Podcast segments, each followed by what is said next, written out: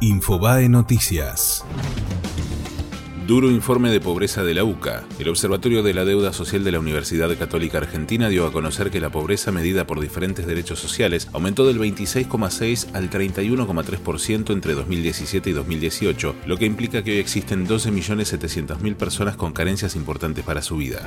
Sergio Massa dio detalles del robo a sus oficinas. El precandidato a presidente aseguró que desea con toda el alma que se trate de un ladrón y recordó que ya vivió un episodio similar en medio de la campaña de 2013.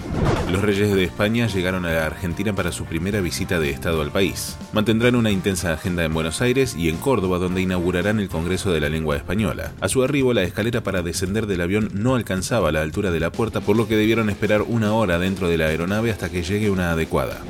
Mauricio Macri enviará hoy al Congreso el esperado nuevo Código Penal. La presentación se iba a realizar el año pasado, pero se suspendió tres veces en medio de la discusión por la legalización del aborto. Villa Mitre eliminó a Newells de la Copa Argentina en un partido que se suspendió por incidentes. El conjunto de Bahía Blanca avanzó a 16 avos de final. El duelo no pudo terminar por los graves desmanes que produjo la parcialidad de la lepra. Víctor Vidoglio renunció a la dirección técnica del equipo. Fue Infobae Noticias.